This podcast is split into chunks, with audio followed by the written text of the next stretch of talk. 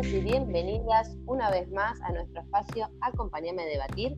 Mi nombre es Adelina y hoy estaremos debatiendo en relación a un capítulo que nos voló la cabeza, de la serie Black Mirror. Por supuesto, vamos a seguir filosofando en torno a la ética. Este es el capítulo número 2 de la cuarta temporada y se llama Arcángel.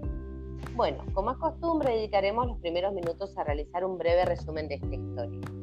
Este capítulo está basado en una mujer que sobreprotege a su hija prácticamente desde que nació.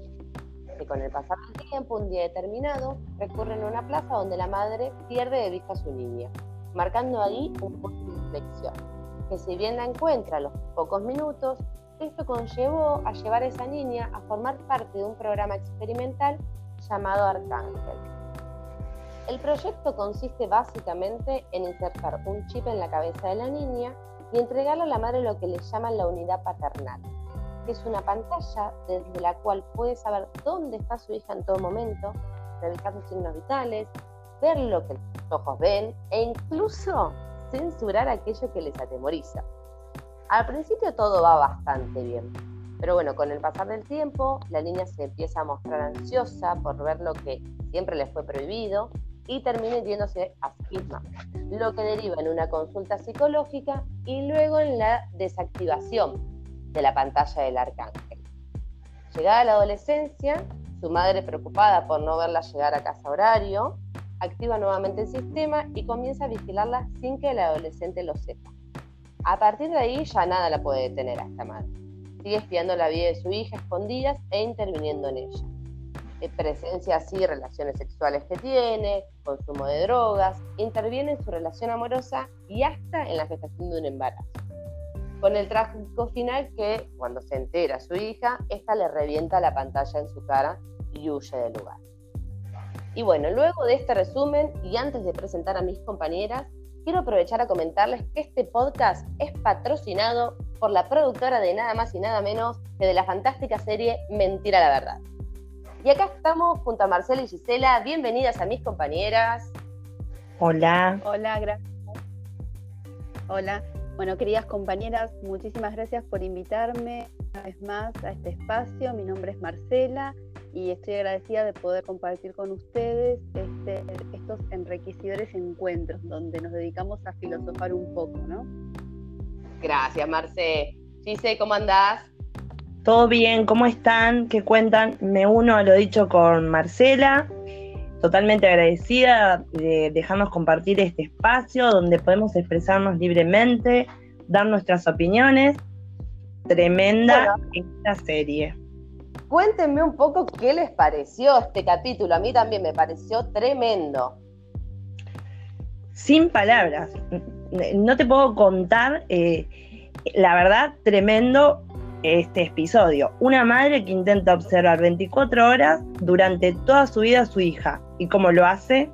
Nada más y nada menos que le implanta un chip en el cerebro para poder observar a través de sus ojos cada movimiento y acción de la chica. Obvio, ¿no? Esto lo hace para evitar momentos de peligro. Totalmente de acuerdo, Gise. Y para agregar, yo me pregunto, ¿esto estará bien? ¿Es ético? Dando las 24 horas a nuestros hijos, esto obviamente le resta subjetividad a la persona, ¿no? La, ella cosifica a su hija tratándola como algo de su pertenencia. Eh, le implanta un chip para que la monitorea 24 horas. Eh, también este chip tiene una función que eh, aplica un filtro para que ella evite ver situaciones traumáticas y a lo largo de la serie vamos a ir viendo cómo esto impacta en su formación de empatía, en sus situaciones de contacto con otros y también eh, en sus situaciones de riesgo, ¿no? ¿Cómo enfrenta esas situaciones de riesgo?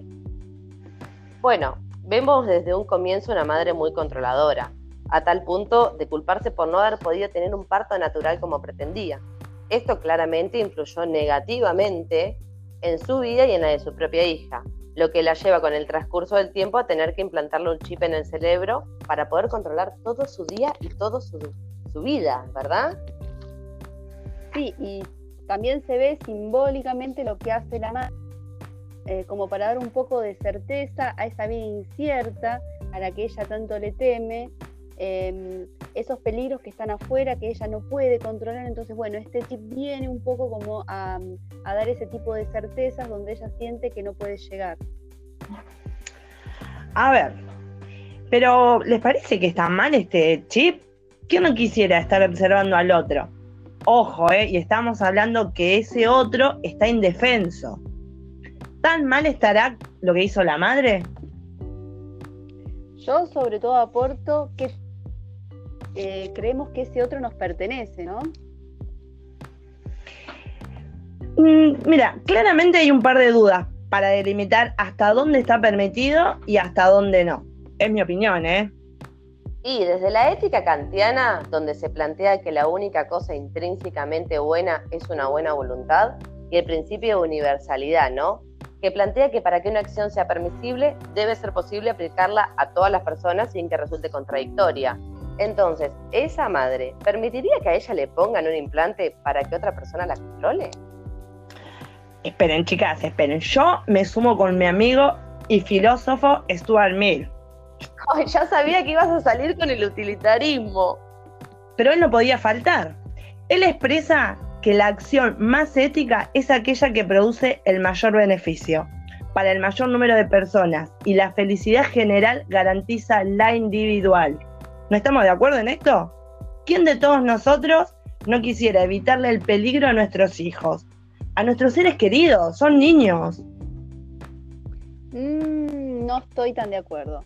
Porque si seguimos tu línea de pensamiento, Gise, entonces, como todos los niños del mundo pueden ser robados, pueden ser abusados o están expuestos a peligros, tendríamos que llenarlos a todos de chips adentro de la cabeza para saber qué hacen y qué no hacen. Entonces ahí estaríamos violando eh, sus derechos de libertad de acción.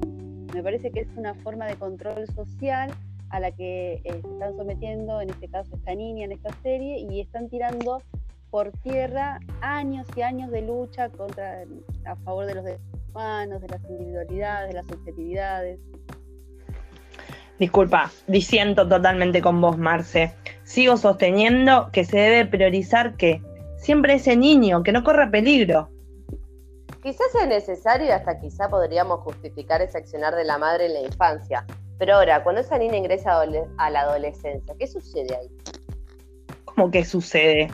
para mí es mucho más, es más necesario. Se necesita más control, ya que corre más peligro. Y lo podemos ver en la anciana del arcángel, donde el adolescente le miente a su madre para poder realizar acciones ilícitas. Por ejemplo, el consumo de drogas. La adolescente decide poner en riesgo su propia vida y solo está pensando en ella. Solo en ello, por eso le miente a su madre.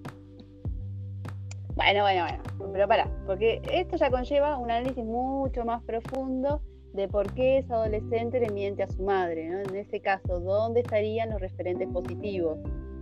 No, me parece que eso es propio de la etapa adolescente. Pero a ver, no estamos hablando de la etapa del ciclo vital, estamos hablando de qué? De ética, dijimos. La adolescente no está respetando la palabra de su madre. Me parece que vos no estás teniendo en cuenta la ética del deseo, estás invisibilizando la subjetividad de la persona. Pero esto se plantea por una cuestión de seguridad. Me parece que hay que dejar totalmente de lado el deseo y vayamos a lo real, a lo que es. Por eso, creo que estamos hablando de lo mismo, ¿no? Esta adolescente quiere experimentar cosas nuevas a causa de la decisión de su madre. O mismo por la etapa vital que, que en ese momento estará atravesando, ¿no? Pero su madre desde chica le arrebata toda posibilidad de decisión y decide por ella. Ese es el problema medio de este chip y ese filtro que todo el tiempo está evadiendo situaciones violentas y traumáticas. Le quita eh, la posibilidad de experimentar nuevas situaciones, nuevos sentimientos. Pero lo hizo para cuidarla, o sea, lo hizo para su bien. Está bien, bueno, pensemos que lo hizo para su bien, pero también pensemos que eso tiene una consecuencia. Entonces, si nos paramos desde la perspectiva de la ética consecuencialista, donde cada acción tiene un efecto y el efecto clarísimo de haber invadido la privacidad de esa niña es el resultado que en la adolescencia, entonces ahí ya cambian las cosas. Mira, yo en este momento estoy pensando mientras estamos hablando, digo, por favor, quiero una encuesta. Invitaría a nuestros oyentes, ¿quién está de acuerdo? me la juego, chicas, así, que de 10 personas, 9 le pondrían el chip a sus hijos. Adelina, por favor, habilita, habilitame acá el espacio que empiecen a entrar llamadas. Sí, se te prometo que para el final te habilito el espacio. Pero ahora, vamos a la escena puntual. Vamos a, una escena. En el momento en que el adolescente está teniendo relaciones sexuales con otra persona. Luego la adolescente queda embarazada, que no se entera, pero sí la madre, que la pantalla que controla ese chip, le informa. Y decide entonces darle sin su consentimiento una pastilla anticonceptiva de emergencia para interrumpir ese embarazo. Entonces, para, para, te interrumpo. O sea, no solo la madre decide sobre la vida de su hija, sino que ahora también decide sobre la vida del señor por nacer. Ojo, chicas, ¿eh? Pero es una consecuencia. Es, una, es una consecuencia. Que tuvo, tuvo que asumir esa hija, ¿por qué? Porque, porque le mintió a su mamá. Pongámonos en el lugar de esa madre. La desesperación. No sabía dónde estaba la hija. No aparecía. Fue todo ante la situación. Bueno, pero ¿no hubiera sido más fácil si hubiera habido un acuerdo común entre ellas, una conversación previa donde se respete y se llegue a un consenso antes de, hacer determinada situación, antes de la decisión? A mí me parece que esa madre se puso en el lugar de su hija, pensó en su hija y sabía que ella no iba a poder soportar, no iba a poder criar, mantener a esta criatura no podía hacerse cargo de ella misma y la madre tuvo que actuar como adulto responsable pensando en el beneficio general y no en la felicidad individual. Piensen en torno a esto. A ver, vayamos a esto. A ver, a ver. Vean, acá estamos en esta mesa reflexionando, debatiendo acerca de nuestras propias perspectivas, ¿no? Y pensando un poco. Entonces, eh, si lo pensamos desde tu punto de vista, Gise, está bien que la madre una y otra vez, sistemáticamente, pase por encima la decisión de su hija, ¿no? Esa madre no hubiera podido acompañar a su hija en embarazo, eso ni siquiera se lo planteó. Sin consultarle le dio la pastilla. ¿Qué derecho tiene esa madre? Esa es la pregunta que yo hago. Pero a ver, esta, eh, esta chica, la hija, siempre aceptó la situación. Nunca puso un fin y dijo, no, no quiero esto, no me gusta. Le era también cosa Esa hija ya había puesto un fin anteriormente y había llegado a un mutuo acuerdo donde la pantalla que controlaba el chip iba a ser apagada, por lo que no iba a ser más controlada por su madre. La madre, sin embargo, por detrás y sin consultarle, volvió a encender la pantalla y volvió a tomar el control de toda la situación, o sea, el control sobre la vida de su hija. Pero a ver, eh, eh, surgió por una situación extrema, por la mentira de quién? De la hija. Si la hija no hubiera mentido, no hubiera sido necesario. La hija desapareció. La madre nunca hubiera vuelto a encender esa pantalla. Esa madre actuó en beneficio de su hija, su protección. Y si para ello es necesario mentir, y bueno, la mentira puede producir más beneficios que daños. Entonces, en este caso, la mentira no sería condenable. Muchas veces es recomendable esa mentira. Bueno, está bien. Y ahora, a ver, veámoslo desde el punto de vista de la bioética, ¿no? ¿Qué dice la bioética respecto a este tipo de tratamientos? Entendiendo que es de alguna manera una ficción, ¿no? ya que en la actualidad este dispositivo todavía, por lo menos hoy, 2020, no existe este dispositivo. Pero bueno, pues en ese donde vas a un laboratorio y te pueden implantar un chip en la cabeza. ¿Qué diría entonces la bioética respecto a este tema?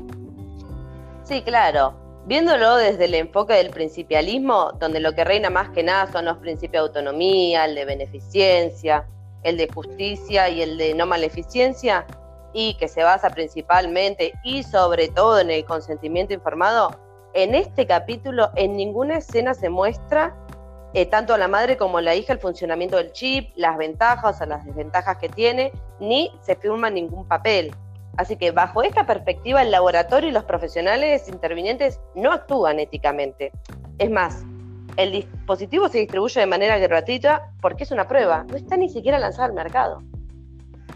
A ver, convengamos que estamos debatiendo sobre un termo, perdón, sobre un término muy nuevo, bioética. Ay, chicas, ¿quién conoce bioética? ¿Sabemos realmente lo que es ético o no? También eh, tendríamos que ubicarnos en el espacio geográfico. Nos estamos olvidando de eso. ¿Dónde sucede esta historia? ¿Eso también cambia la perspectiva o consideran que la ética es universal? No, ves, muy bien. Ahí sí se estamos de acuerdo. Esta te doy Por fin cierto, una. se debe tener en cuenta. muy bien, eh, sí, es verdad, se debe tener en cuenta la cultura. Sí, también aspectos propios del individuo, como su deseo. O sea, leyes universales adaptadas a cada situación en particular. Volvamos a ubicarnos en el país. Estados Unidos, donde se maneja, ya sabemos, un alto nivel de violencia, donde reina un sistema capitalista a merced del avance tecnológico, y dicho avance que previene el peligro y protege al infante en un camino acertado. Yo considero que justamente lo que se ejerce mediante el implante del chip es el control social.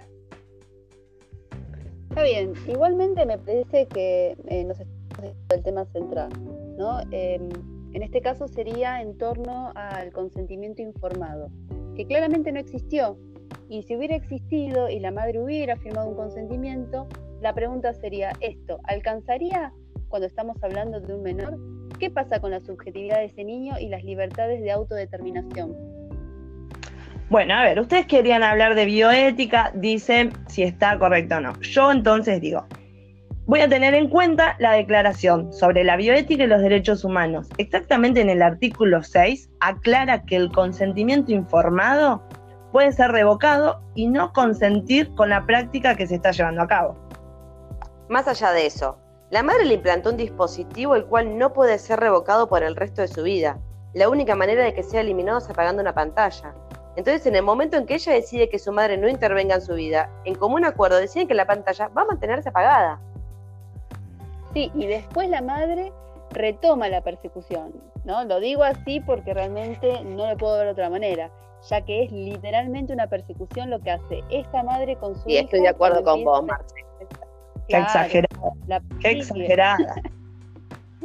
Pero es cierto, eh, sus primeras, cuando la niña hace sus primeras experiencias fuera del hogar, y también lo que me llamó la atención es que la serie deja el final abierto, en el sentido de que en la última escena la, la hija se sube al camión y no se sabe rumbo a dónde se va, eh, a otra ciudad podemos pensar, pero eh, eso no garantiza que la madre, porque el dispositivo ya se había roto, no garantiza que la madre no consiga un nuevo dispositivo y la continúe monitoreando, ya que el implante está en la cabeza de su hija. Ese chip quedó ahí para siempre.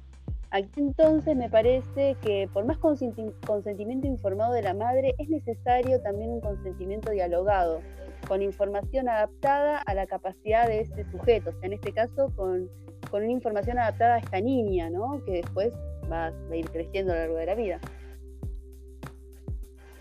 Claro, pero a ver, yo me voy a poner en el lugar como y totalmente de acuerdo con ella, se deben tener en cuenta cuestiones psicológicas, emocionales y sociales.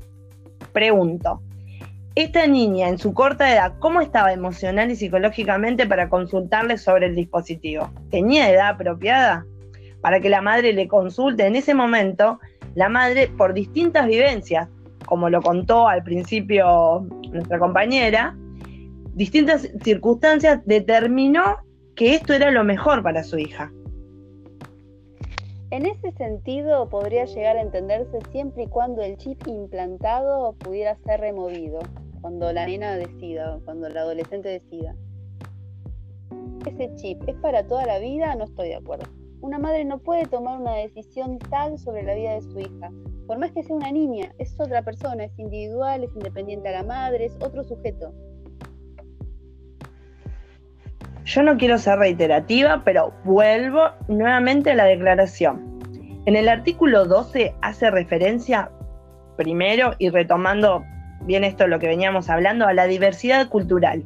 Estamos hablando de un contexto culturalmente desconocido, donde seguramente los avances tecnológicos se han visto de una manera positiva, estoy segura. Sin embargo, si hablamos de cultura en relación a la serie, esa chica era la única en su grupo de pares que poseía un chip. O sea que tan naturalizado y aceptado por la sociedad no estaba. ¿Y qué piensan en relación a la función de este chip de negar continuamente las emociones, las frustraciones y los miedos? Anulando cada momento traumático de la persona, ¿no? A ver, eh, en esto la niña estaba era totalmente consciente, sabía que se estaban bloqueando sus emociones. Ella era parte de esto. No, para mí es un acto totalmente de imposición por medio de la madre. No, no hay Pero si el bloqueo de esas emociones la lleva a una consulta terapéutica por la apatía que esta niña, o por el adolescente podríamos decir, estaba desarrollando. ¿Las consecuencias entonces fueron positivas? Y no solo por la apatía, sino por la necesidad de esa chica de conocer eso que siempre le negaron. En este caso fue poder ver el aspecto que tenía la sangre, lo que desembocó en, en un autoflagelo por la desesperación que les generaba, ¿no? Ay, me parece que se, están mezclando, porque esto no tiene nada que ver con la apatía, sino con una necesidad de una madre de implantar un chip para poder observar a su hija ante el peligro, la amenaza, para protegerla. En fin, entonces, perdón, el fin entonces justifica los medios. Me hacen poner nerviosa, ya no sé lo que les digo. Les pongo un ejemplo. Se vio claro en la escena donde el abuelo se descompensa frente a su nieta y como no y cómo lo logra salvar, porque la madre puede ver por el chip a su propio padre descompensado. Y ella pudo observar lo que estaba sucediendo. Y no solo eso, estén atentas a esto, ese bloqueo de imagen y de emociones que ustedes dicen no está bueno, esto permitió que ella que supiera, a ver, ¿cómo les puedo explicar para que después no me digan no? Logró que su hija no viera sufrir a su propio abuelo. Está bien. Bueno, no te quiero llevarla en contra en todo, pero yo opino distinto. Yo pienso. No se nota.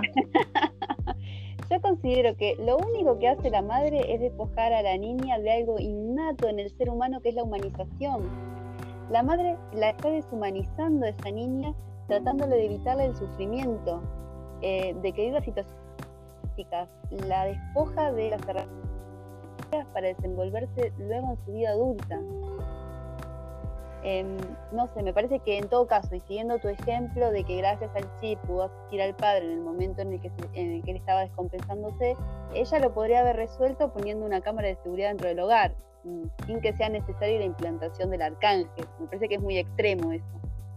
Y también ese bloqueo de imágenes y emociones produjo la reacción que vemos en una de las últimas escenas, donde esa hija golpea con la pantalla a su madre de forma reiterada en la cara, y podríamos acá suponer una emoción violenta, pero creo que el foco está en que al no poder visibilizar esa sangre y lo que realmente estaba sucediendo, mayor era la desesperación, la angustia y la bronca que le generaban a esa chica. De hecho, deja de golpear a su madre cuando la pantalla termina de romperse y el filtro deja de existir. Entonces, ahí sigo sosteniendo lo mismo, ¿no? Esa madre, quizás con la intención de evitarle el sufrimiento a su hija, no tiene en cuenta su subjetividad y el daño real que le está causando.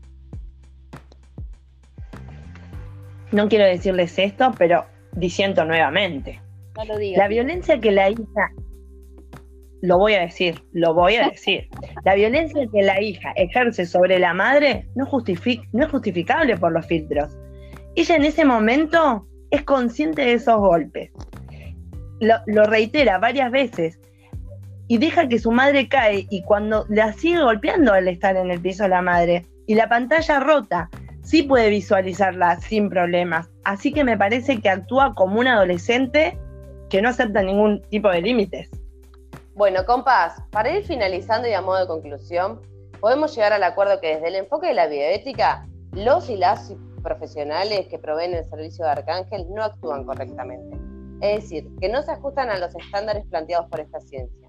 No se lleva a cabo el procedimiento del consentimiento informado, y se pierde de vista algo esencial de los individuos, que son los derechos humanos.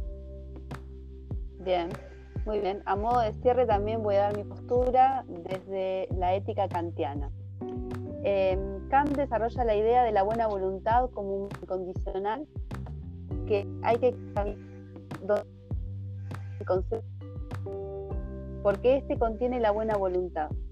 Si hablamos de las consecuencias de las acciones, bien sabemos que las acciones hechas con buena intención pueden tener resultados contrarios a esa y habrá acciones cuyos resultados positivos formen parte de las intenciones de los sujetos. Entonces, lo que hace la diferencia entre las acciones y las son las máximas. ¿Qué son las máximas? Eh, las máximas eh, son eh, como esas cuestiones conformes a las cuales se ha tomado la decisión una máxima es una norma general que se elige para conducir nuestras acciones. Por ejemplo, sería una... En este caso, la madre no, respeta esta máxima cuando le miente a su hija y le mete esas pastillas abortivas en, en el batido que le da para tomar. Kant también habla del imperativo como algo que se expresa utilizando la fórmula del deber ser, la construcción del imperativo. Los imperativos pueden mandar hipotética o categóricamente. La diferencia es que los hipotéticos representan la necesidad práctica de una acción seguir otra cosa, como por ejemplo la madre que decide colocarle el chip en la cabeza a la hija para cuidarla de posibles peligros, en fin, ya lo, ya lo veníamos hablando. Y los categóricos representan las necesidades de la acción por sí misma. Un ejemplo de un categórico hubiera sido si la madre decide, mi deber es proteger la privacidad de mi hija por encima de cualquier otro acto egoísta. Pero bueno, como ya se vio en, en toda la charla, lamentablemente la madre no respeta esta máxima. Permitan a mí, permítanme hacer también una conclusión. No lo voy a dejar de afuera, como lo vengo hablando, eh, a nuestro filósofo Stuart Miller, que por el contrario dice que lo bueno es lo útil. Los que nos llena de placer, las acciones van a ser buenas cuando tiendan a hacernos felices. Él clasifica estos placeres en bajos y elevados y entiende los placeres bajos, aquellos llamados corporales, los que se viven de forma fugaz, y los más elevados, aquellos placeres que tienen que ver con la creatividad, la intelectualidad y que son duraderos y estables. Por eso dice que la salud es un placer duradero y es preferible a los placeres momentáneos que, que perjudiquen dicha salud. Por otra parte, el, utilitarismo entonces establece una sub, establece una sub, subordinación de la felicidad individual a la felicidad general, porque la felicidad general va a garantizar la individual. Para determinar si un acto es bueno o es malo, se debe tener en cuenta las consecuencias de este acto. No importa cuáles hayan sido sus intenciones, lo que es justo en casos ordinarios no es justo que en los casos particulares. Desde su perspectiva, la mentira en determinadas circunstancias puede producir más beneficios que daños. En este caso, la mentira no sería condenable, sino sería recomendable. Claramente, él estaría de acuerdo con la decisión de su madre, a lo mismo que yo, en ponerle el chip y haber decidido por su hija en circunstancias en las que consideraba que por actuar de esa forma iba a garantizar la felicidad general y por ende que quedaba subordinada a la felicidad de su propia hija. Bueno, más clarito, echemos de agua. Concluido esto, ya estamos en horario de finalizar, así que agradezco este espacio y el momento compartido. Gracias a los y las oyentes que siempre están ahí firmes haciéndonos el aguante. Nos encontraremos en, el próximo podcast de Acompañame a debatir, donde continuaremos reflexionando junto a ustedes. Eh, no quiero interrumpirte, Adelina, pero ¿sabes qué me quedó? Como que no me habilitaste, no me habilitaste ahí la encuesta, los llamados. Así que hago una pregunta a nuestros queridos y queridas oyentes. ¿Quién, si pudiese estar observando a sus hijos o hijas, no lo haría? Perfecto, entonces quedará abierta esta pregunta, será hasta la próxima. Musicalízame la salida, Marcela, por favor. Ya te la música. Nos vemos. Gracias, chicas. Chau, chau.